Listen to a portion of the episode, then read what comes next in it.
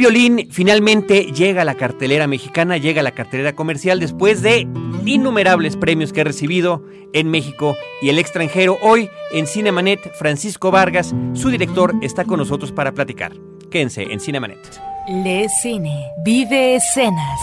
La mejor apreciación de la pantalla grande en Cinemanet. Carlos del Río y Roberto Ortiz al micrófono. Bienvenidos.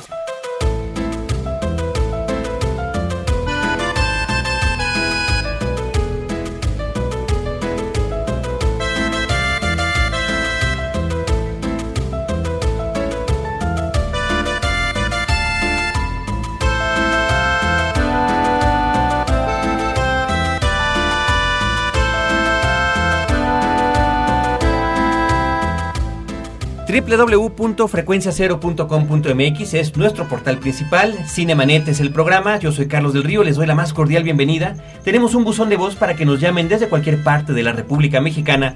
01800 087 2423. Es gratuito y únicamente tienen que decir que su mensaje es para este programa, Cinemanet, y podremos estar en contacto con ustedes de esa manera. También tenemos un correo electrónico promociones cinemanet.com.mx. Roberto Ortiz, ¿qué tal?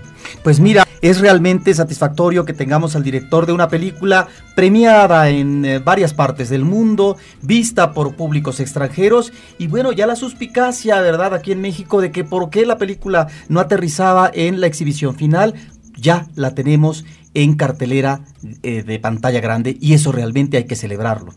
Francisco, bienvenido a nuestro programa. Muchísimas gracias por estar en la cabina de Cinemanet. No, muchísimas gracias a ustedes. De verdad es eh, un placer. Mucho, con mucho gusto estoy aquí. Pues entrada, muchísimas felicidades por todo lo que ha significado la película. Eh, la realidad es que creo que Roberto nos va a ser difícil empezar la entrevista. No sabría uno por dónde preguntarte qué tipo de cine estás manejando, por qué en blanco y negro, cómo la filmaste, eh, qué se ha sentido todo lo que ha sucedido. Pero si quieres, primero brevemente para entrar en calor y eh, que la audiencia sepa un poquito de qué se trata sin revelar nada verdaderamente importante, cuéntanos un poquito la anécdota de la historia. Bueno, básicamente el violín es la historia de un viejo violinista popular, campesino, que él junto con su familia eh, durante el día se ganan la vida tocando en las calles, en lugares, en cantinas, en fondas, y por las noches eh, están metidos en un movimiento clandestino. Eh, de levantamiento armado para cambiar las condiciones eh, en las que viven, ¿no? Es, decir, tienen una doble vida.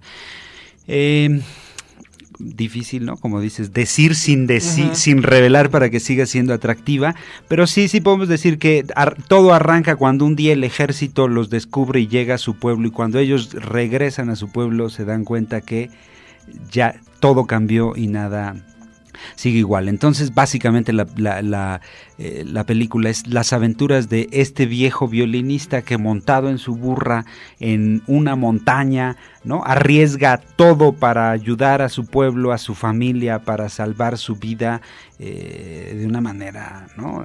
Heroica y apasionado y eh, no sé, a lo mejor... No, no, no, estás en. Digo, la película finalmente es una sorpresa en todos los sentidos desde su arranque, la forma en la que está contada, la decisión de música, la decisión, insisto, de, por qué blanco y negro. Es, es, extraordinaria la fotografía, pero ¿por qué optaste por utilizarlo? Sí, bueno, Martín, Martín Bueje, que es el, fotógrafo del de, violín, hizo un trabajo excepcional que ha sido aplaudido en, en, muchos lugares, que con mucho gusto cuando nos preguntan ¿y dónde lo hicieron? decimos en México. ¿No? 100% todo, absolutamente todo hecho en México. ¿Por qué blanco y negro? Bueno, la, le dábamos y dábamos y dábamos vueltas todos, todo el equipo a la, a, la idea de, la película y siempre llegábamos a la conclusión que había que hacerla en blanco y negro por las atmósferas que, que, podíamos conseguir con, con, el blanco y negro, por la sensación que, que nos causaba, porque a la vez también queríamos hacer un homenaje a este gran buen cine, toda esta escuela de fotógrafos mexicanos que marcó toda una época estética en nuestro país, porque la película habla de un conflicto que usualmente se mira como los buenos y los malos, ¿no? Es decir, la, película eh, toca abiertamente la relación de este viejo con un militar, que el militar está eh, su, encomienda principal es sofocar al movimiento y la encomienda principal del viejo es no eh, rescatar no armas y municiones para ayudar a la guerrilla. Y estos dos en lugar de enfrentarse en algún momento se hacen amigos. Y luego tienen un problema gravísimo porque por a través de la música y mediante el violín y por el gran amor uno por ser músico y otro por amar la música el militar eh, se encuentran pero la vida y, la, y, las otras cosas hacen que se sigan siendo enemigos y que por supuesto tengan que intentar desaparecerse uno, al otro entonces un conflicto así es muy fácil hacerlo o tratarlo de una manera eh, maniqueísta, ¿no? Y el blanco y negro nos permitía también en la, en la misma sensación de la película decir que hay un blanco y un negro, pero en medio hay toda una gama de grises que, que hace mucho más complejo una situación, ¿no? Es, es básicamente, y luego porque queríamos que pareciera eh, un documental, que al estar viendo la película uno tuviera la sensación de estar viendo una realidad tan real que casi se puede tocar. Y el blanco y negro, la cámara en mano, trabajo con actores profesionales maravillosos, pero con no actores, esta mezcla y ese experimento, todo eso junto echado ¿no? en una película nos daba esta sensación. Has mencionado manejo de atmósferas a través de este registro fotográfico por parte de este joven que ya lo habíamos visto en color, de una película también laureada, que es Noticias Lejanas, y ahora en blanco y negro, creo que encontramos eh, una de las virtudes de la película en su intencionalidad realista.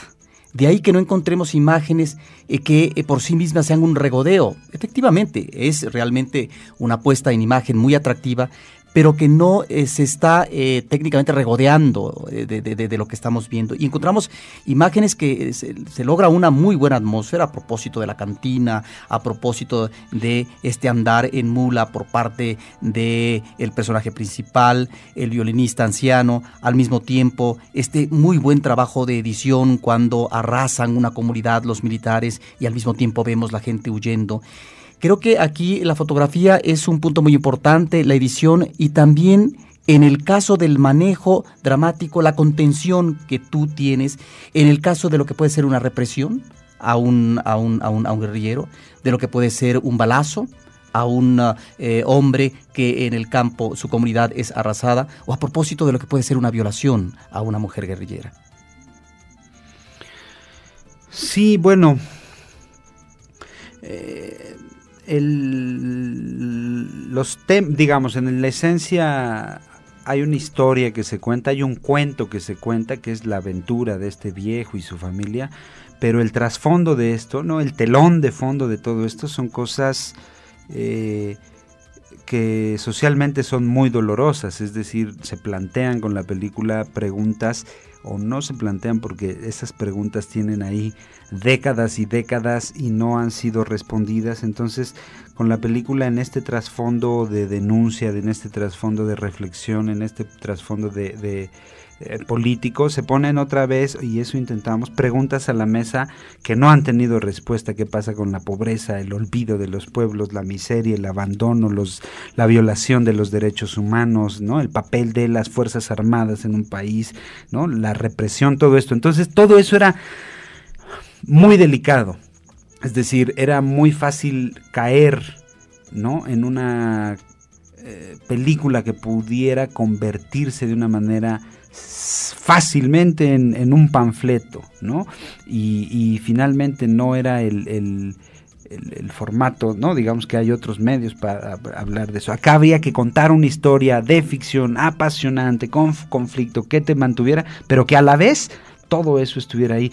Entonces, en ese sentido, eh, cada uno de los elementos jugó un papel importante, como dices, ¿no? La fotografía, este, pero igual los actores, pero igual el trabajo de arte, igual el trabajo de vestuario, el igual, ¿no? El trabajo de la música. Es decir, había que ser muy cuidadosos para lograr esta, porque además eh, un elemento que introduzco ahora es de cómo por, de, de por qué la película no tiene exactamente un tiempo y un espacio definido. Esa era otra cosa que había que, que cuidar mucho y solo podíamos lograrla de esa Pero de eso estabas convencido desde el principio que Sí, por supuesto. no tenía que definirse ni Por espacio supuesto. ni tiempo. Ni Sí, país, ni, ni. Bueno, país sí se entiende que es México, ¿no? Mira, Es que puede ser Centroamérica, puede ser eh, Sudamérica, pero no se dice que es México. Creo que uno como espectador, y en ese sentido me parece interesante que se apele a la inteligencia del espectador y a su sensibilidad, creo que uno perfectamente reconoce lo que estamos viendo. Y yo como espectador observo en mi lectura que estamos ante el periodo de la Guerra Sucia, ante la guerrilla en México, específicamente Guerrero, que estamos ante lo que va a ser el saqueo, eh, el, el asesinato, las violaciones y la muerte por parte de soldados federales de este país. Claro, es mi lectura. Creo que hay una identificación que uno puede eh, tener en función de la realidad que uno está viviendo, pero creo que en términos de una o, de tus referentes. o de mis referentes. Pero por eso tal vez también la película funciona muy bien en otros países, porque finalmente la lectura es una lectura no reducida, no, no, no reducida, sino no remitida específicamente a un lugar y a un tiempo. Fíjate que, que estando presentando la película en, en Grecia, en Tesalónica, es- eh, voy a esto que, estás diciendo. Vino gente y conmocionada, conmovida, no conmocionada, conmovida se me acercaba y me decía, es que eso pasó, y había unas montañas que se veían ahí a lo lejos, ¿no? Este, bueno, no tan lejos, pero un- una cordi- cordillera chiquita ahí, y me decían, eso pasó en esas montañas. ¿Usted tomó esa historia de acá? ¿Tiene alguna relación con Grecia o algo así? Porque yo me acuerdo, no sé qué, tal, tal, tal, tal, y se dice que tal, tal, tal, tal, y decía, claro, claro, o sea, hay algún lugar en donde esto ha sucedido. ¿O está sucediendo todavía? Ahora, sigue sucediendo y la desgracia del asunto es que seguirá sucediendo. Alguna vez en una entrevista con, con un eh, periodista francés, ¿no? Ba- bastante informado del, del asunto en cuanto a la historia en México de, y, en América Latina, entonces claro, me empezó a decir, bueno, es que mira, eso podría haber sucedido en El Salvador en tal fecha, o en Nicaragua, o en Honduras, o en Chile, o en ¿no? O en México, en Guerrero, en los hace, ¿no? En, en- en la década de los 70, pero igual en Chiapas, pero igual no sé qué, estaba Oaxaca en ese momento, entonces decía, o en Oaxaca tal. Y entonces luego me dijo, pero este ay, el típico que quería como encontrarle algo que decir de la película y me decía y, y además no algunos libros dicen que si tú no pones tiempo y espacio definido en una película entonces eso es una especie de error entonces me decía porque no le encuentro un tiempo y un espacio quería encontrarle algo a, la- película no un tiempo y un espacio entonces le dije no no no mira el asunto es que la película en realidad sí tiene un tiempo y un espacio definido. ¿Cómo? Entonces le dije, mire, es muy fácil. Pon un mapa. Con una mano te tapas los ojos y con la otra, con tu dedito vas señalando. Y si no caes al mar, seguramente vas a caer en un lugar donde esto ha sucedido, está sucediendo y por desgracia va a seguir sucediendo. Y específicamente en nuestro continente. Entonces le dije, sí tiene, el problema es que es tan abierto y a la vez tan doloroso que quisiéramos olvidarlo. Sí. Ahora, creo que también es una película que se recibe muy bien porque estamos viendo a tres generaciones. Tres generaciones en su contexto inmediato, pero también en un contexto social. Ya si quisiéramos especular más, diríamos histórico, pero a lo mejor esto ya sería demasiada especulación. Tres generaciones donde está el compromiso a propósito de una lucha para cambiar el estado de cosas que viven en su entorno inmediato, miseria, injusticia, etc. Y vemos la generación del viejo, que es el violinista que ha cubierto toda una tradición musical, como músico ambulante, el del hijo, el compañero guitarrista, que ya está muy metido en la lucha guerrillera, y el hijo, que eh, es muy El niño, un niño. el, Sí, el el- niño, el- el perdón, nieto. el nieto, el nieto y el, el hijo del hijo. el hijo del hijo, ¿no? En donde de alguna manera se va a seguir, por supuesto que no vamos a platicar el final, una tradición musical, pero tal vez con otro enfoque. Aquí yo quisiera preguntar, creo que el director está también, porque hay antecedentes a propósito de un trabajo tuyo, de Tierra Caliente, del violín, etcétera, hay, aquí creo que también como el compromiso de un director hacia una tradición que es necesario eh, hurgar, rescatar y conservar en un país que se precia de no tener memoria y que finalmente esas fuentes originales están ahí. Y de ahí entonces encontramos esa belleza que tiene que ver con la envoltura musical. Bueno, sí, eh, alguna vez me, alguien me preguntó, ¿cuál es el protagonista de la película? Y dije, sin duda, el violín, la música. Y luego están los actores. Y me dijo, de acuerdo, estamos de acuerdo. Yo dije, la música. Porque sí, por supuesto que hay un interés particular de mi parte en cuanto a eh, música eh, tradicional, la música popular mexicana. Primero hay un, eh, gusto ¿no? particular y luego un interés que también tiene con, que ver con... Eh, es decir, yo siempre he creído que mientras más sepamos de lo que fuimos, mientras más conozcamos de dónde venimos y dónde están nuestras raíces, por tan diversas, abiertas, mezcladas, diferentes que sean las raíces de nuestro pueblo, mientras más sepamos eso, más vamos a poder saber quiénes somos ahora y más vamos a saber en este mundo no actualmente tan bombardeado globalizado qué podemos ser. Es decir si sentimos y conocemos nuestro pueblo y sentimos orgullo por eso eh, creo que podremos vivir más en paz. Entonces, en ese sentido, música popular y la música tradicional es algo que particularmente a mí me interesaba que estuviera en, la película, eh, la música, sobre todo tratando de mostrar la diversidad, jamás lo hubiera podido lograr, pero por lo menos lo intenté, ¿no? La gran diversidad que hay en nuestro territorio, ¿no? Por eso en la película hay valses, pero igual hay un corrido como, como, como, como este que guarda la memoria y el espíritu libertario y el espíritu de cambio y revolucionario de un pueblo, pero igual hay un foxtrot, pero igual hay un gusto, pero igual hay un son, pero igual hay una improvisación, ¿no? abierta, mucho más traída hacia lo contemporáneo invité a un par de músicos haciendo este experimento, digamos que en una parte de la película o la gran mayoría la toca y la interpreta don Ángel Tavira, que es el protagonista de la película, tomando música de muchas regiones. Él es de Guerrero, un músico de Guerrero, de una tradición musical de 200 años de músicos, ¿no? de, aquella región de Tierra Caliente, de los Tavira, pero igual están los Almerón y muchos otros. Pero bueno, él eh, y no tomamos música solo de Guerrero, sino de muchas regiones. Y luego invité a Cuauhtémoc Tavira, que es su sobrino, eh, que es un músico con todo el sabor popular, pero que está más hacia, ¿no? hacia la parte de la escuela, Aquel hiciera unas piezas, él hizo una cumbia maravillosa que hay en la película, pero luego invité a Armando Rosas, que es un músico con otra formación totalmente diferente, para que hiciéramos un experimento y, esa tradición con estos tres juntos pudieran tener, y así pudiéramos tener música de viejísimas, ¿no? El, corrido es un, es un corrido de hace 200 años. Yo le arreglé la letra, pero el corrido es de hace 200 años. Corrido, ¿no?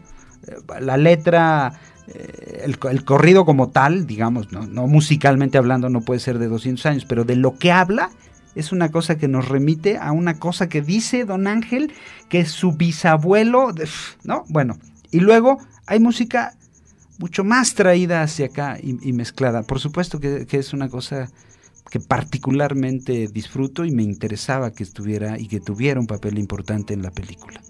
Estamos platicando con Francisco Vargas Quevedo acerca de su película El violín, que esta misma semana está estrenándose en la Ciudad de México. Regresamos después de un corte.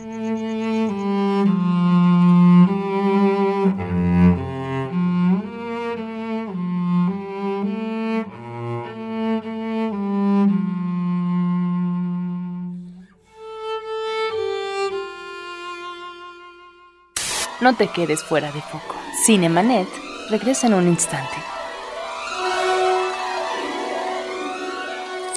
La revolución ideológica ha comenzado. Frecuencia Cero te invita a cuestionar tus ideas en el único podcast que te mantiene en la mira, sobreexpuesto. Piensa, Piensa decide y actúa. Piensa, ya no tienes dónde esconderte. Estás sobreexpuesto. www.frecuenciacero.com.mx diagonal sobreexpuesto. Frecuencia Cero. Digital Entertainment Network. Historias múltiples en tiempos cortos. Cinemanet. Regresamos.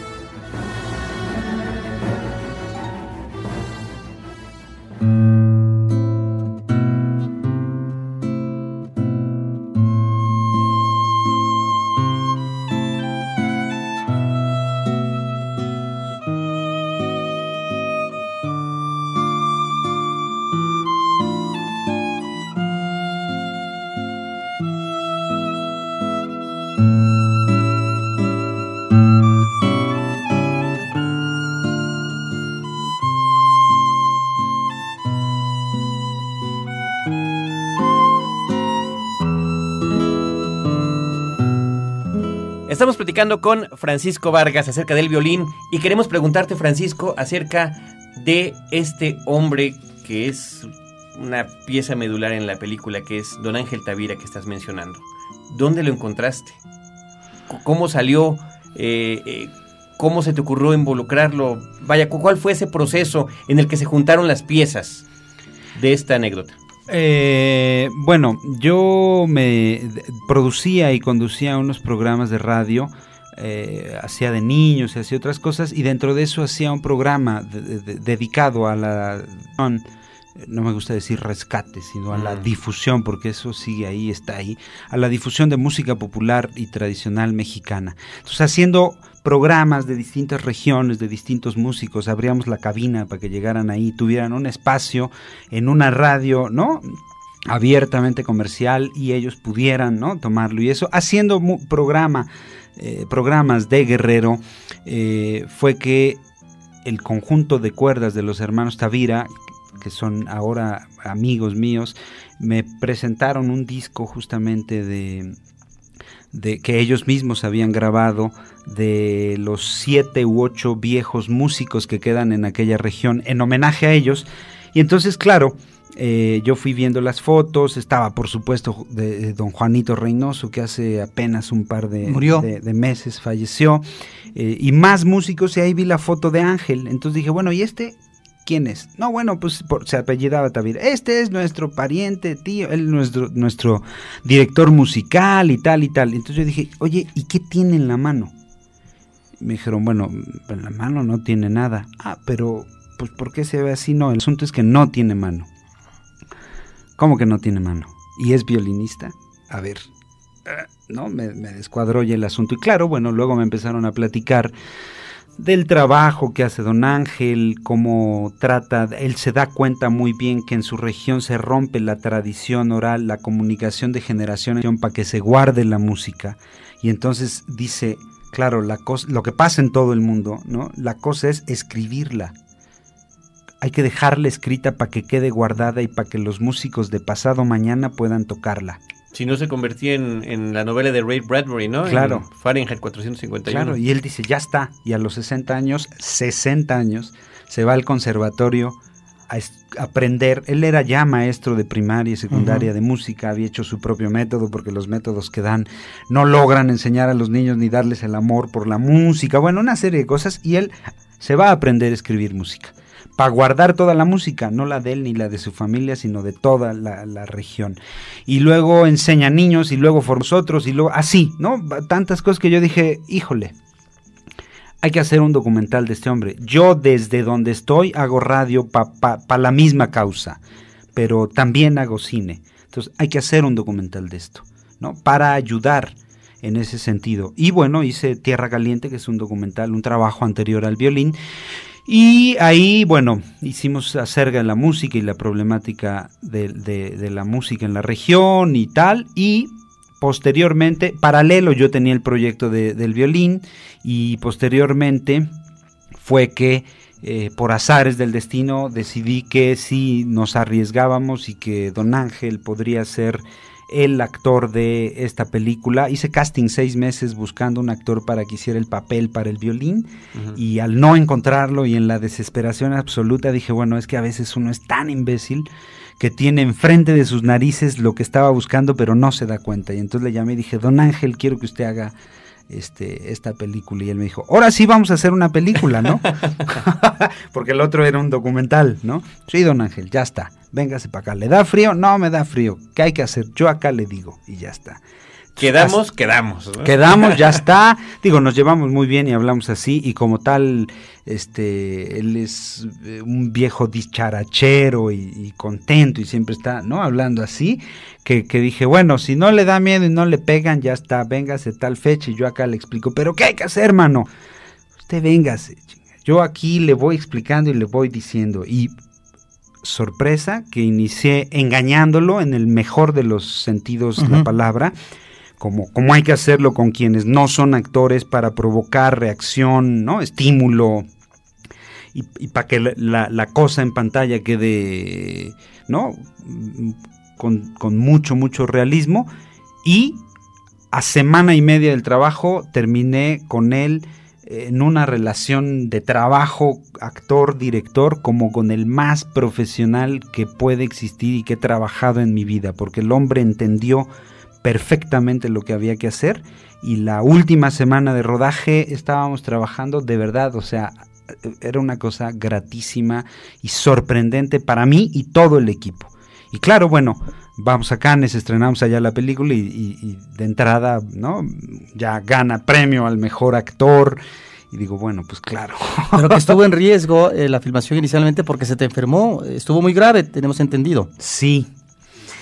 Sí, bueno, esa es toda una historia, ¿no? Toda una historia ahí de, de, de- El violín ha sido una película llena de adrenalina y por tanto, por eso de, de pasión y de entrega y de... ¿Cuántos años? eh, cinco este años, proyecto? cinco años este proyecto del, del principio a fin, pero ha sido, ha sido un ejemplo para todos nosotros, ¿no? Ha sido una enseñanza para, para muchos, ¿no? Toda la gente que se ha subido a la película, casi toda, ha dicho lo mismo porque eh, siempre estuvo en riesgo, siempre estuvo en riesgo de, de no suceder, de como buena primera ópera prima, este blanco y negro, en un tema tan difícil, debutando yo, pero no solo yo, sino muchos actores, este gente del equipo, teníamos, ¿no? Tres, cuatro, cinco cabezas experimentadas, pero no todo. Se trataba de eso, de hacer un debut, incluso actores que ya habían sido vistos, pero que no son tan vistos y que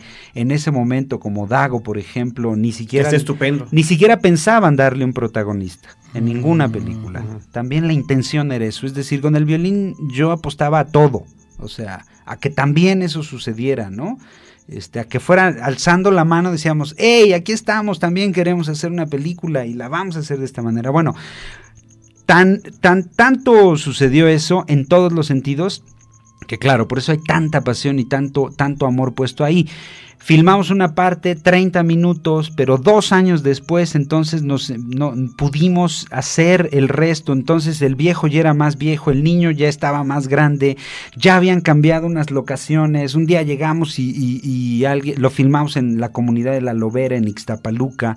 Y entonces, claro, pues la vida sigue, ¿no? Una película no es más que solo una película. Entonces llegamos y donde habíamos filmado el cuartel, ya no había cuartel. ¿Cómo que no hay cuartel? ¿Por qué lo tiraste?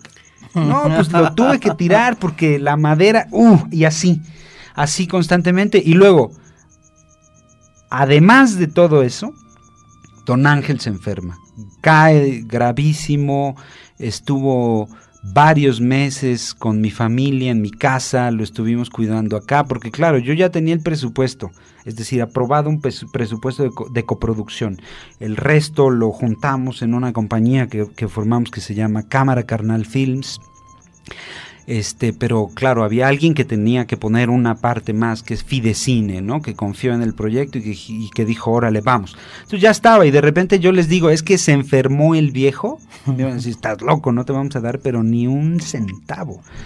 Entonces durante mucho tiempo fue, todo está bien, y yo llegaba a la oficina y absolutamente nadie sabía lo que estaba pasando, y don Ángel estaba gravísimo, lo operaron de la vesícula, mal de los pulmones, estuvo a punto de morir, meses, toda mi familia cuidándolo y yo sin poder decirle absolutamente a nadie lo que estaba pasando, porque él y yo decíamos, la vamos a terminar, y él decía, si porque puedo vine, no vine a ver si puedo. Ok, eso significa que ya está. Y además yo sabía que si lo dejaba y le decía que no y que iba a cambiar de actor, pues seguramente se nos iba, ¿no? Era ya como una cosa así de ¿no? Y así fue que hasta el día que dijimos hay que filmarla y hay que filmarla y no hay más y ya está. Entonces llevamos a Don Ángel, verán el making of en algún momento, llevamos a Don Ángel en silla de ruedas a la montaña y de la silla de ruedas lo trepábamos a la burra y de la burra a la silla de ruedas porque no podía caminar y el hombre decía aquí estoy y así la vamos a hacer y todo el equipo durante y por eso también tuvimos que filmarle en tres semanas, ¿no? no más en la montaña porque llovía, porque todo, y todo el equipo como buenos guerrilleros decían, aquí nos vamos a morir, pero no nos vamos sin esta película. Entonces, pues claro, es una cosa que está llena de, ¿no? Como de muchos sentimientos. Ahorita que platicas esto, uno pensaría, porque el trabajo de guion creo que es, eh, está muy bien manejado en términos de su desarrollo, de personajes, de situaciones, que todo estaba perfectamente cuidado y que no e, existían este tipo, ¿verdad?, de, situaciones que pudieran cambiar el destino, el rumbo que se dieron, pero que afortunadamente se pudieron controlar de manera oportuna. Y cuando me refiero a guion, quiero eh, considerar un elemento que me parece también de lo más valioso en la cinta. En esta realidad terrible, asiaga, que viven los personajes por un lado, el ejército que está reprimiendo, saqueando, quemando las chozas de una comunidad en la sierra, y por otro lado, la gente emigrando, la gente con una realidad que no se sabe a ciencia cierta cuál va a ser su destino, pero que sin embargo existe la convicción por parte de la gente comprometida en una lucha guerrillera de que hay que enfrentar al ejército para tratar de cambiar las cosas que están sucediendo. En medio de eso encontramos la posibilidad de compartir en términos de sensibilidad musical por parte de un viejo de más de 80 años y por parte de un militar. Eso me parece que es eh, una de las partes más sensibles de la cinta. Pero, pero que viene también, y perdón que interrumpa o, trate de añadir algo, Roberto, eh, a cuento con una dualidad que está manejada creo que a lo largo de toda la película. Si bien ese será el momento principal, ese encuentro, también nos lo estás presentando en el momento en el que vemos simultáneamente los entrenamientos de soldados y guerrilleros y de los ardides que unos y otros tienen que hacer para lograr cada quien su cometido.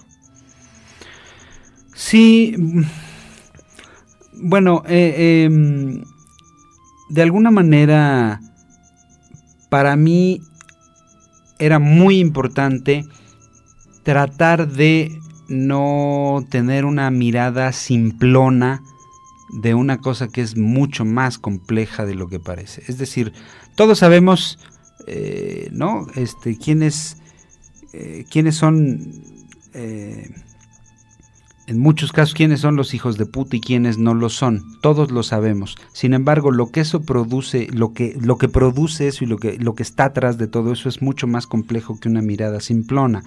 Entonces, si, si digamos que siento como cineasta una responsabilidad social en cuanto a el tipo de cine que me gusta hacer, las cosas que creo que se deben tratar en el cine, también la siento en que cuando se hable de ciertas cosas hay que hacerlo con mucha responsabilidad. En ese sentido, yo no quería que fácilmente uno pudiera decir en la película estos son los malos y estos son los buenos, porque no es cierto en la realidad. ¿no? Aunque actúen como tal, ¿no? Aunque el ejército reprima pueblos, aunque haya quemado la sierra de Guerrero buscando a dos guerrilleros en los setentas y lo haya hecho en muchas otras ocasiones, aunque los hayan tirado al mar, aunque para que se los comieran los tiburones, aunque les quemaron las casas, aunque les cortaron las piernas, aunque les arrancaron la lengua y todo eso yo lo sé, está documentado, ¿no? Aunque eso sea así, en la realidad eh, es una consecuencia de un sistema, de un Estado, de un gobierno, de un sistema económico y político, de un contexto que hace que eso sea así. Tampoco estoy hablando de que todos somos víctimas y entonces no podemos hacer nada, pero en la esencia este par son seres humanos como tal. Y algo que es mucho más doloroso de esto que estás diciendo es que uno puede descubrir que estos dos, tanto el capitán como el músico, provienen de la misma tierra, de la misma sangre, de la misma mata, de la misma raíz. De la misma miseria. y de la misma miseria. Y eso hace que los dos tomen caminos opuestos, pero podría ser su padre, podría ser su abuelo, ellos podrían ser hermanos. Y eso pasa en nuestros pueblos. Y es mucho más complicado, no, no solo es un asunto de decir dónde están los buenos y dónde están los malos, tiene, no. Es, es, es, es difícil, entonces yo quería por un lado mostrar claro dónde están los hijos de puta, pero por otro lado decir cómo es que estamos hablando de seres humanos, respetando y haciendo honor a este sentido documental que buscábamos en la película, tenía que hacerlo de esa manera, no podía hacerlo de esa manera. Y por supuesto, claro, el capitán hay un momento en donde dice, don Plutarco, si yo pudiera me largaba de aquí, se lo juro, o sea, no es algo que yo quisiera seguir haciendo, pero ¿qué hago? Y se para y dice, bueno, pues me lo tengo que chingar. No lo dice en la película así, pero es así. ¿no? Órdenes son órdenes y es, uy, qué complicado. ¿Cómo, cómo se hace eso? ¿Cómo se entiende eso? Pero así es en la realidad. Pero que también en términos de sugerencia, que es lo importante cuando hablas, sino de bandos, de esta realidad en donde unos juegan un papel y otros otro, ¿sí? En un plan dramático y diríamos trágico, por lo que vemos en, la película, eh, finalmente eh, encontramos a a personajes que están perfectamente identificados en su ámbito. Y eso me parece que es lo, lo, interesante también, lo atractivo de la película. Sí, sí, sí, sí, sin... sin... Sí, bueno, que, que eh, es que lo dices tan claro y tan es así que, bueno, me dejas, este... sí, es así, es así. El, gran mérito que uno también reconoce, y creo que esto lo, agradecerá el público en general, es lo bien narrado que está la película. La eh, naturalidad con la que van fluyendo las imágenes, los personajes, los intercambios que de repente, normalmente cuando estamos ante una ópera prima, es donde eh, particularmente hay conflicto, hay esos topes, y más aún sabiendo la forma en la que nos estás platicando fue filmada. Además, involucrando una producción que seguramente tuvo que aparentar que era mayor de lo que, de lo que finalmente era, ¿no? O sea, poder eh, presentar una presencia militar en un poblado, eh, la gente huyendo, grupos guerrilleros por un lado, ¿no? Grupos militares por el otro, y que finalmente queda, queda perfectamente claro al espectador. Sí, bueno, eso también tiene que ver con el esquema y el tipo de película que nos, que nos planteamos, en el sentido de que eh, queríamos llevar hasta eh, las últimas consecuencias el planteamiento de hacer primero una película sencilla y luego invertir la fórmula de si yo no tengo ¿no? los 30 millones de no sé qué no puedo hacer esta película, sino pensarla al revés y decir cuánto tengo y con eso cómo hacemos. Entonces fue la premisa que estuvo siempre en la en la cabeza de toda la gente, de todo el equipo, y a la vez eso hizo que no sintiéramos que estábamos haciendo una película pobre. No, estamos haciendo una película como queremos hacerla, como consideramos que se pueden hacer películas para que recuperen su inversión, porque no en, la esencia también este asunto del cine no solo es todo esto que hemos hablado, sino también es un negocio y quien pone su dinero tiene que recuperarlo para que se puedan seguir haciendo más. Eh, no, entonces estaba diciendo, este, este planteamiento de hacer una película sencilla lo llevamos al extremo en todo. Entonces, eh, por supuesto que, que usar lo menos que se pudiera sin que se viera una película pobre. ¿no? Porque, porque el, objetivo estaba en otro lado. Entonces, claro, este, tú puedes pensar que cinco mil personas de un pueblo se están yendo y nomás vimos 10 por decir algo, ¿no? En la película. Y que hay toda una tropa, pero nomás vimos unos cuantitos jeeps y unas cuantitas. Y, la sensación es esa, pero tiene que ver con, con, con, cómo la gente del equipo de trabajo se conectó en la película, porque esta era su premisa. Y yo traté también de llevarlo hasta las últimas consecuencias, este asunto. Entonces me planteé narrarla sin efectos especiales, sin ningún artificio de imagen, no porque esté en contra de ellos, sino por, por, ser congruente con la propuesta, ¿no? Eh, Si ustedes ven, toda la película está narrada a corte directo, como en el más puro y, y- y- y viejo cine ¿no? antiguo. Eh, decidí hacerla sin grúas, sin dolis, sin ningún tipo de, de- de Artificio. artificio, ninguno, bueno, ni silla de director, ni megáfono de director, así de nada. Vamos a hacer una película eh, como sacando la cámara a la calle, como hacían los viejos neorrealistas italianos en algún momento específico de la historia, ¿no? Del cine, y sacaban la cámara, la ponían ahí, filmaban una película con tres pizarras y mucho entusiasmo, y ahí está, porque lo que importa en esencia es contarnos una Eso, historia. es la planificación en términos de producción, pero también en términos de narración. Sí, sí. Ya al principio hablábamos de estos logros que tienen que ver con la fotografía, los encuadres, que nos están dando también una posibilidad de lectura, pero al mismo tiempo de que realmente configures un cuadro dramático con tus personajes. Y ahí es donde yo creo que cuando vemos a las mujeres corriendo y a hombres que están huyendo de su comunidad porque ha sido reprimida la comunidad por parte del ejército, es la sensación de que finalmente es la masa en términos numéricos, ¿no? Que está viviendo esta situación infame y al mismo tiempo cuando el ejército reprime, que ahí es donde está creo que un toque muy logrado en términos de sugerir, más que mostrar tal vez la sangre, más que mostrar los golpes, más que mostrar la rebelión. Creo que eso que tú estás manejando lo vemos en las superproducciones, pero algo importante que nos queda de todo esto es que sin necesidad de estos efectos o este manejo de superproducción, está finalmente claro para el espectador cómo en estas realidades tremendas que, que estamos viendo visualmente, el tejido social se rompe y que tal vez solamente se puede recuperar en este trayecto de una generación a otra, en esta posibilidad de tomar conciencia y tomar realmente un no solamente punto de vista, sino una actitud de lucha y combate ante una realidad terrible.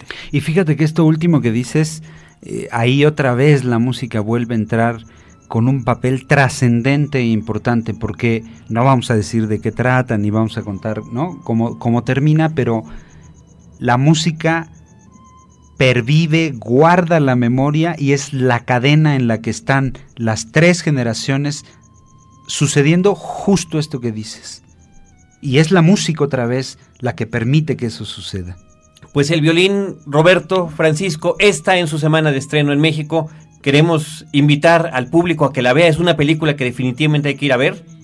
¿Algún comentario final, Francisco? No, bueno, básicamente a, a la gente que nos escucha, al, al, al, público que nos escucha, que se den la oportunidad de ver cine mexicano, que le den la oportunidad al cine mexicano para que lo vean y que de la manera, porque no se trata tampoco de pedir compasión, este, ¿no?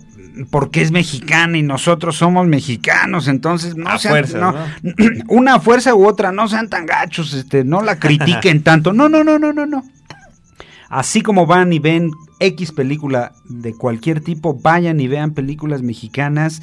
Si no les gustan, destrócenlas. Si les gustan, corran la voz porque es muy importante que asistan a la sala para que este muerto viviente, no asfixiado llamado industria del cine en México de verdad reviva, pero en, el fondo lo que importa es que vayan a ver las películas mexicanas porque eh, ya lo decía ¿no? En, la conferencia que la oferta de cinematográfica que tenemos en México es de las más pobres que hay en el mundo y no nos lo merecemos, lo digo como espectador, lo digo como público.